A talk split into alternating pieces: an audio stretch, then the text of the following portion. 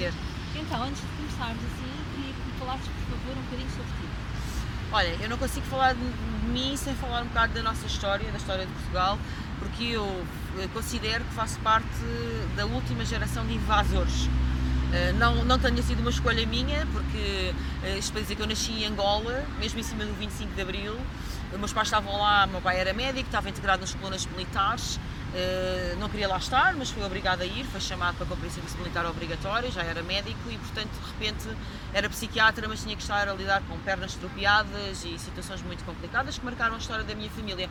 Mas aquilo que eu sinto é que, mais do que marcar a história da minha família, eu faço parte da geração que fecha, esse, fecha mal, fecha mal um longo capítulo da história portuguesa que vem eh, não só desse período de colonização, eh, mais recente, do século XX, mas de trás, são séculos e séculos de esclavagismo, exploração do outro eh, e por aí fora, que culminaram em Portugal com esse 25 de Abril, mas que na verdade eu continuo a achar que não, não lidou bem com o seu passado. Portanto, a minha história é uma história de pequena imigração, logo ao princípio pequena, porque eu não, tenho, não é que me tenha afetado muito nesse sentido, afetou só no sentido que há uma dinâmica familiar própria, não é? O meu pai não ficou para trás, que ficar para trás porque era médico e portanto teve ainda situações que teve que gerir, a minha mãe veio sozinha comigo e com o meu irmão, muito pequeninos, pronto, ou seja, isso é uma, uma, algo que marca a minha história, mas eu sinto que mais do que marcar a minha história, marca a história do meu país, a história da Europa, a história do mundo ocidental.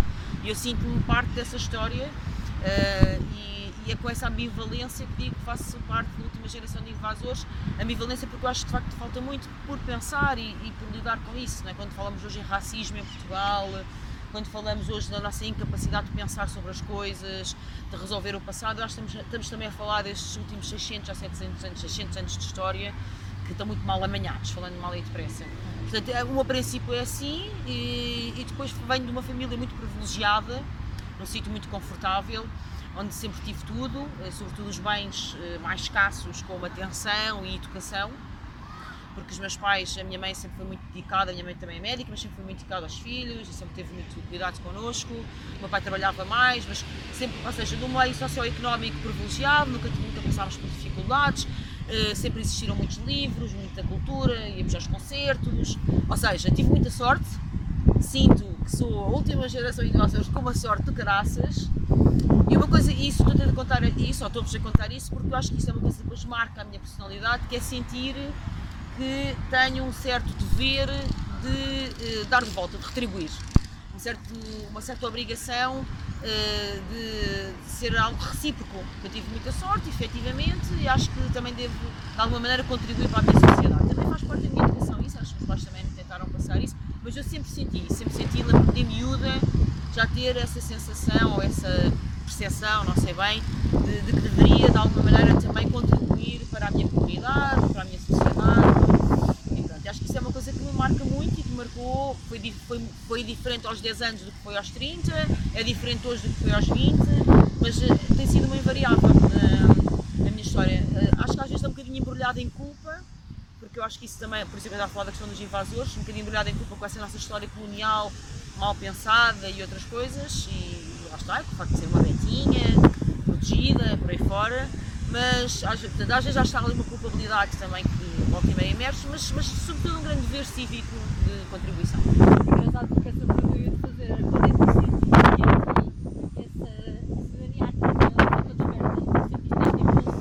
que Olha, eu acho que sempre, eu sempre acho que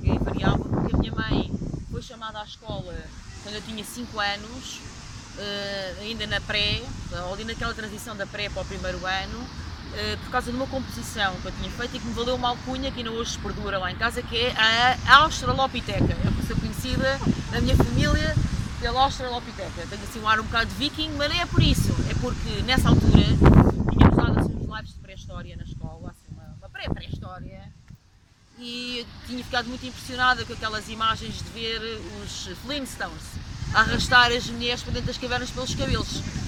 Então a professora tinha pedido uma, uma, uma espécie de uma composição, isto é 5, 6 anos, repara, isto é tudo muito embrionário, não é? E eu tinha dito que odiava a pré-história porque os homens aqui iam à caça, os homens aqui iam à pesca e elas eram arrastadas pelos cabelos e por isso que as mulheres não, não deveriam ser tratadas assim e portanto que eu não queria ser Australopiteca, era a conclusão de. Ainda bem que eu não tinha sido Australopiteca, era a conclusão que eu tirava naquela posição. A professora que ainda vinha, lá está, repara, com 5 anos, tendo final dos anos 80, é uma professora que ainda vinha muito imbuída do espírito do Estado Novo, etc. Entrou em pânico, uma pita, uma pita de 5 ou 6 anos, achou que isto era impensável. E acho que foi das poucas vezes que a minha mãe foi chamada à escola, foi chamada à escola, a professora preocupadíssima que eu tivesse algum problema mental. E portanto, a partir daí, ou seja, ganhei essa alcunha. A minha mãe, ainda hoje, às vezes, quando eu estou a refilar, a espingardada, a minha mãe ainda me diz: cala-te, australopiteca. Uh, mas a culpa é dela, que ela é que me ensinou assim, que me dizer: ah, a responsabilidade é tua.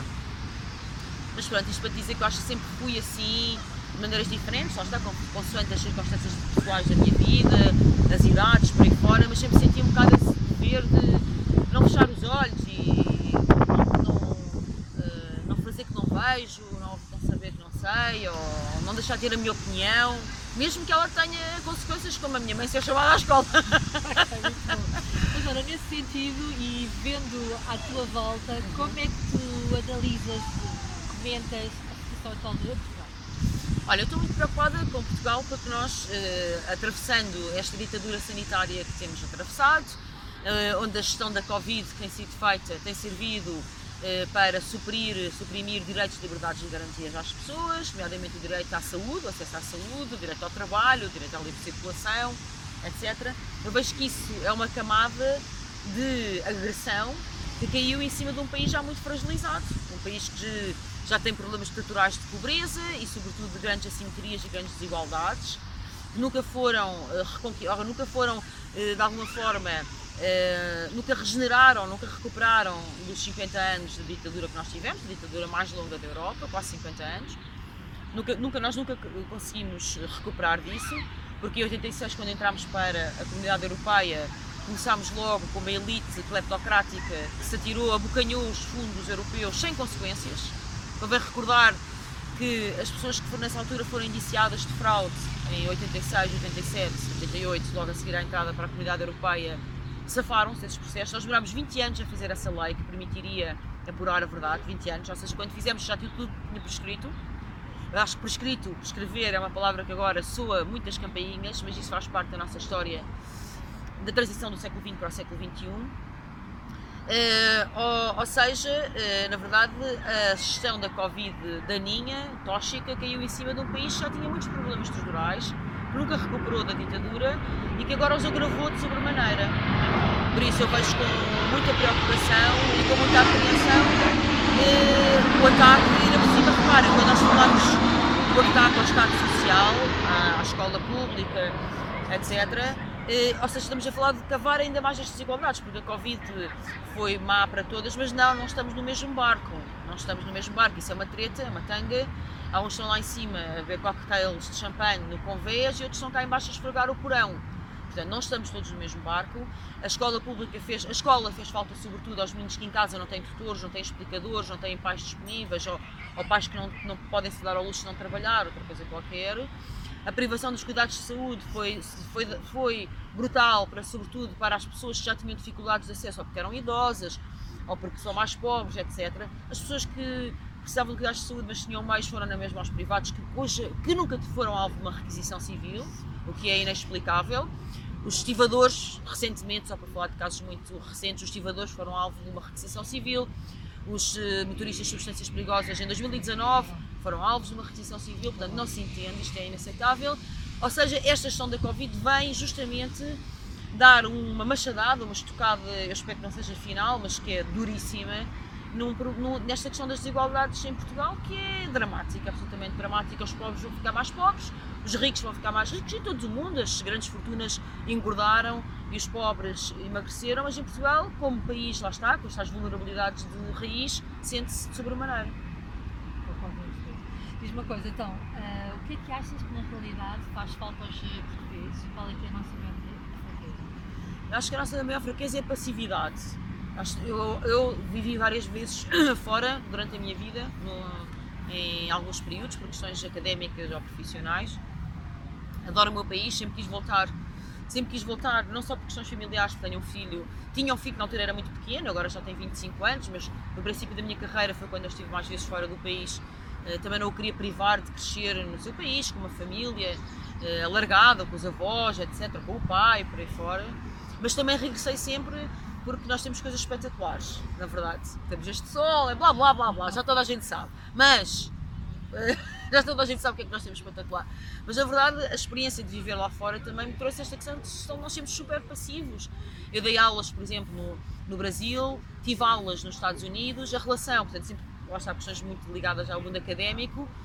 Eu nunca vi alunos tão, uh, tão medricas, tão, tão temerários em relação à autoridade como os portugueses. Uh, portanto, é uma coisa que sempre me afligiu imenso, uh, como professora e como aluna em Portugal, depois de voltar continuei a ser professora e continuei a ser aluna, uh, registar essa diferença, que há, há ainda esta tradição que atinge o seu expoente máximo na antiquíssima Universidade de Coimbra, com os seus grandes lentes, mas na verdade, uh, conheço bem, porque eu sou de Coimbra, não é? Uh, conheço muito bem essa tradição, e, mas para, para te dizer que uh, é, aí, por exemplo, é um, um dos nichos, ou um dos universos onde se nota a nossa passividade. O aluno português tem receio de colocar uma dúvida, tem receio de interpelar o professor, tem receio de confrontar o professor, então nem pensar, não é? Que isto é uma coisa que nem pensar. Uh, e eu senti muito isso, porque as minhas experiências lá fora fizeram muito. Já achava isso, lá está, pela, pela meu lado australopiteca já achava isso, depois pude confirmar que é muito assim. Essa passividade tem muitas consequências, nomeadamente política, ou, política ou de cidadania, de capacidade de intervenção cívica, eh, que nos tem também não, não nos tem ajudado, porque eu acho que os grandes responsáveis pela situação em que nos encontramos são, obviamente, os eleitos, os governantes, mas quem os elege também tem a sua. Desculpem lá dizer-vos com a frontalidade. Quem escolhe eh, também tem a sua. Mas para, para te dizer que é, é, aí, por exemplo, é um, um dos nichos, ou uma, um dos universos onde se nota a nossa passividade. O aluno português tem receio de colocar uma dúvida, tem receio de interpelar o professor, tem receio de confrontar o professor, então nem pensar, não é? Que isto é uma coisa que nem pensar.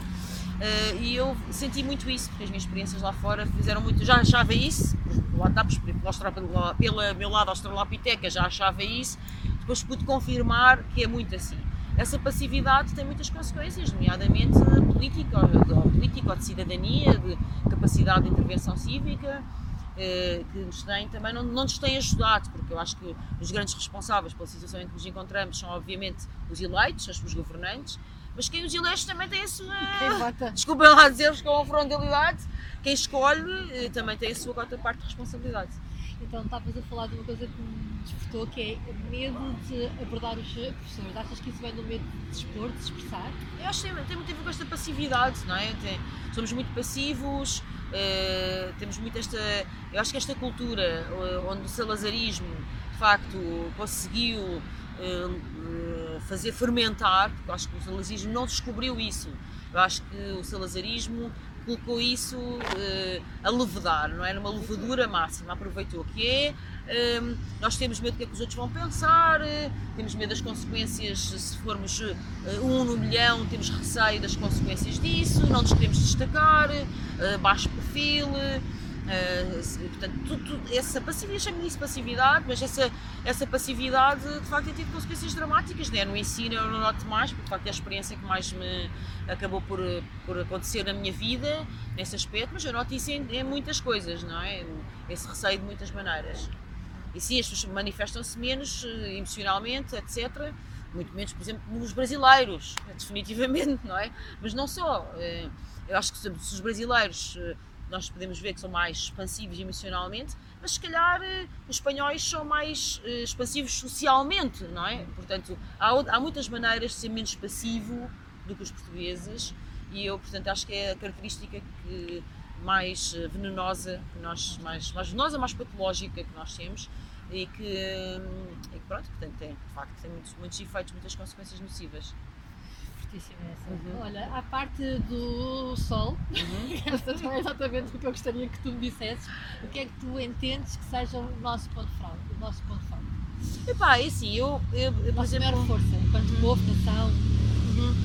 Eu acho que apesar de nós termos uh, sentimentos de, de pouco, pouco, sentimento social, ou seja, pouco sentimento ainda de comunidade e podemos reagir com um montão pela tal passividade, passividade, que às vezes confunde com preguiça e outras coisas, mas pronto. Eu acho que é sobretudo passividade. Acho que apesar disso, eh, nós habitualmente ajudamos os outros, ou seja, eu tenho muitas experiências da minha vida no meu país, onde tinha um pneu furado ou porque perdi a carteira, ou em situações várias em que apareceu sempre alguém que me disse eu vou ajudar a menina. É? E, e, é verdade, eu acho que de uma maneira geral, e agora nós acho que não vou fazer nenhum disclaimer especial, e na bocado estávamos aqui, íamos começar a gravar a nossa entrevista, está aqui um senhor a trabalhar, que é a profissão dele, que está com uma, ele disse não é uma rebarbadora, uma roçadora, está aqui a roçar aqui o, o jardim, e que prontamente disse: Não, eu vou para ali, a menina diga-me só se não quer agora aqui a fazer barulho, que eu vou para lá. Epá, eu acho que eh, em muitos países eu vejo isto com dificuldade a acontecer, porque a pessoa estaria a cumprir a sua função. Nós estamos aqui no, no usufruto de um jardim público, bem podemos levantar o rabinho né? e para o outro lado. Eh, ele não, ele está a cumprir o seu trabalho tem um horário tem mais do que fazer do que está a atender aos caprichos de, quem, quer que seja. de quem quer que seja. Já tem, por isso, por exemplo, eu acho que é um bom exemplo. Eu acho que isto acontece muito em Portugal. Dá um jetinho e vai, eu vou, vou-te coçar as costas. Não peço nada em troca, ele não vai ganhar nada em troca para a roçadora para o outro lado do jardim. É mesmo uma certa simpatia. Eu acho que nós temos essa característica e, e acho que é, é boa. Eu acho que, apesar de tudo, é uma das coisas que nos tem ajudado muito em muitas crises. Nós temos passado sucessivos momentos de embaraços sociais, económicos, dificuldades etc. Acho que isto, apesar de tudo, tem, tem, temos conseguido ir fazendo as coisas, amenizar, suavizar um bocado a brutalidade do que nos tem acontecido como povo. Pois era outra boa pergunta para ti, que é, no meio disto tudo, o que é que tu vês que está a mudar em, em Portugal ao longo de todos estes anos que tu uhum. já tens estado mais ou menos diretamente envolvida cá lá? O que é que tu vês que tem vindo a. Claro. Acho, eu acho que uma coisa que eu sinto muito que os portugueses mudaram muito é que estão muito mais. Uh, estão menos preconceituosos. Aliás, eu nem sei bem se é bem preconceituosos ou se os portugueses só estavam à espera de licença, porque eu acho que na verdade os portugueses nunca foram preconceituosos. Sempre tiveram, lá está, medo, aquela passividade, dizer, ah, não vou dizer que os homossexuais têm o direito de, de, de viverem como lhes apetece. Não vou dizer isso porque os outros podem pensar que eu sou gay. Okay. Acho que há muito esta coisa do, dos portugueses. E agora, como nos últimos anos, não vou puxar a brasa à minha sardinha, mas é verdade, acho que o Bloco de Esquerda teve um papel de charneira aí na sociedade portuguesa, um bocado a, a desmontar e a desconstruir certos estigmas que existiam sobre alguns, alguns temas. Um, e, mas os portugueses hoje, acho que com essa. Depois o Partido Socialista também foi atrás, com Sócrates, quis esvaziar a agenda do Bloco, não foi por boas razões, mas, mas teve bons resultados quis esvaziar a agenda do Bloco e também trouxe aqueles temas todos da, da reprodução medicamente assistida, ou seja, foram coisas que foram entrando, as medicinas alternativas, que foi uma coisa que o Bloco trouxe muito ao princípio também há 20 anos. Houve alguns temas que foram sendo introduzidos e as pessoas sentiram-se muito bem. Agora então, quer dizer que eu já posso dizer que as lésbicas e os gays podem fazer o que lhes apetece e que há outras alternativas à medicina convencional e pronto, sentiram um bocado essa licença. E aí sinto, sinto os portugueses menos preconceituosos, mais abertos, que era uma coisa que me afligia muito, devo dizer, há, aqui há uns anos, porque lá está, como eu sou uma betinha de Coimbra e filha de professores universitários, e então sempre viajei muito, iríamos para os colégios no estrangeiro, quando era menina, sempre tive muito essa experiência de, não é, de conviver com pessoas de outras nacionalidades, etc. Portanto, eh, depois às vezes o choque, e sempre andei na escola pública ao mesmo tempo, os pais sempre fizeram questão que eu estudasse na escola pública, e ainda bem.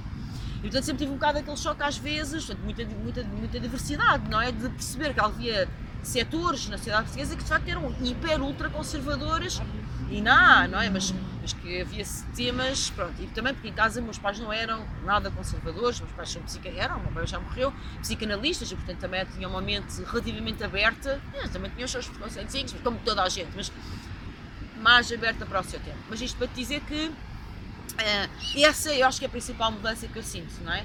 Nos, nos anos de vida que eu já levo, já são muitos, sinto que os portugueses já estão um bocadinho mais arejados, um bocadinho mais cosmopolitas, um bocadinho mais europeus no bom sentido da palavra, um bocadinho mais vividos, mais viajados. Acho que o facto, a geração Erasmus, como se costuma dizer, fez milagres. Acho que o facto do pessoal ir para fora e estudar fora e, e voltar e pronto, acho que isso também contribuiu muito. É das coisas fixes que acho que da nossa entrada para, para a União Europeia, para a CE fez, foi a geração Erasmus. Pronto, juntou-se aqui essas coisas do bloco, a geração Erasmus, já foi, foi uma boa mistura, um bom cocktail e realmente acho que as pessoas estão com a mente mais aberta, eh, mais disponíveis para receber a diferença, seja ela qual for. E o que é que tu sentes que ainda é preciso continuar a fazer para que haja uma mudança efetiva na consciência dos portugueses?